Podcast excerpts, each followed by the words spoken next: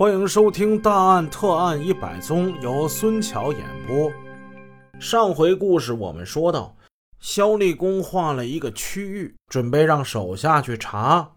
叶军就说了：“这起码得有上千个村子呢，这可不是一个小的范围啊。”肖立功从袋子里抓出一把大米，托在掌上，他指着大米就说：“你看啊，我的意思，咱们这城市啊，有。”林土研究所还有水稻研究所，我们就请这些科研单位帮我们化验一下现场遗留的这些大米的成分跟产地，以便查找犯罪分子。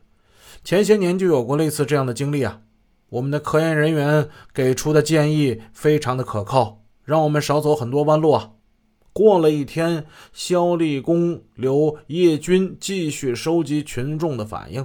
他和梁波一起带着现场遗留大米的样品，先后去了林木研究所和水稻研究所。经过专家的化验，结果是现场遗留的大米是质量较好的清水大米。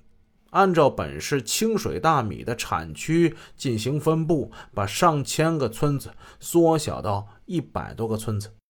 专家还认定。发案当天，另外两家买的大米，其成分质量和现场遗留的大米是完全一致的，这也就进一步确认了那两个卖大米的人为重大嫌疑人。后来，肖立功和梁波又来到粮食局找沈大成，请该局的技术人员共同对现场遗留的大米进行会诊，确认现场遗留大米的特点，只有五个村子会出产。沈大成亲自和肖立功跑了这五个村子，其中有两个村子的大米与现场遗留的大米不太一致，给否定了。最后只剩下三个村子，这三个村子分别是六家子、带兵屯和吕家屯此处主播用的是化名啊，大家就不用去地图上去找去了。肖立功、梁波。暗暗带着犯罪分子遗留在现场的凶器那铁签子，走完了六家子带兵屯最后来到吕家屯在六家子和带兵屯他们向村委会主任和治保主任等干部出示了那根铁签子，他们都否认村里曾经有过这种东西。在吕家屯村委会办公室，他们讲明来意，刚把那根铁签子拿出来。村委会主任老吕头惊呼一声：“哎！”他接过去，翻来覆去的看，然后转过头问质保主任大宋：“大宋啊，来来来，你看看，这像不像是咱们生产队做的那批铁签子呀？”大宋接过去一看，哎，像哈！哎呀，这可有年头了，这是俺们一九七一年那阵做的。肖立功忙问：“哎，这东西是干什么用的呀？”大宋就说了：“啊，这是那个育苗嘛，育那个稻苗得有塑料大棚啊。这铁签子就是做大棚底柱用的，弯头用来拴绳子用的。”肖立功一听，颇有预感的和梁波对视一眼，然后就问：“那村上谁能知道这铁签子的详细情况呢？”老吕头想了想。哎呀，那我我我给你找个人吧。他转身出去了。当他回来时，带回来一个五十来岁的男的。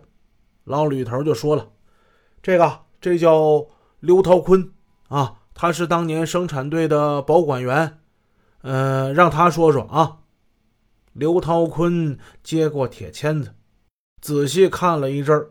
嗯，哎呀，这个是俺们当年的生产队本队那个。炉打的，我们当时打了四十根这样的签子呀，在育完苗拆大棚的时候，收回仓库了一些，呃，丢了一些，剩下的都做农活用了。大棚一连用了好几年，到现在没剩下几根了。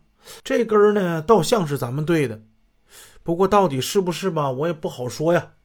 梁波就问：“那现在咱们村里还有这样的铁签子吗？”“有，有啊。”我看见那个村委会那个破仓库里头应该有两根厕所墙上应该还钉着一根呢。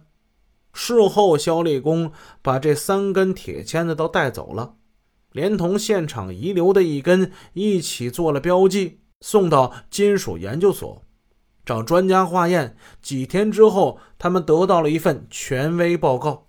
化验结果证明，这根铁签子和吕家屯育苗大棚所用的铁签子所含五种金属元素完全相同，都是用同一捆盘圆钢材制成的。由此来看，事不宜迟了。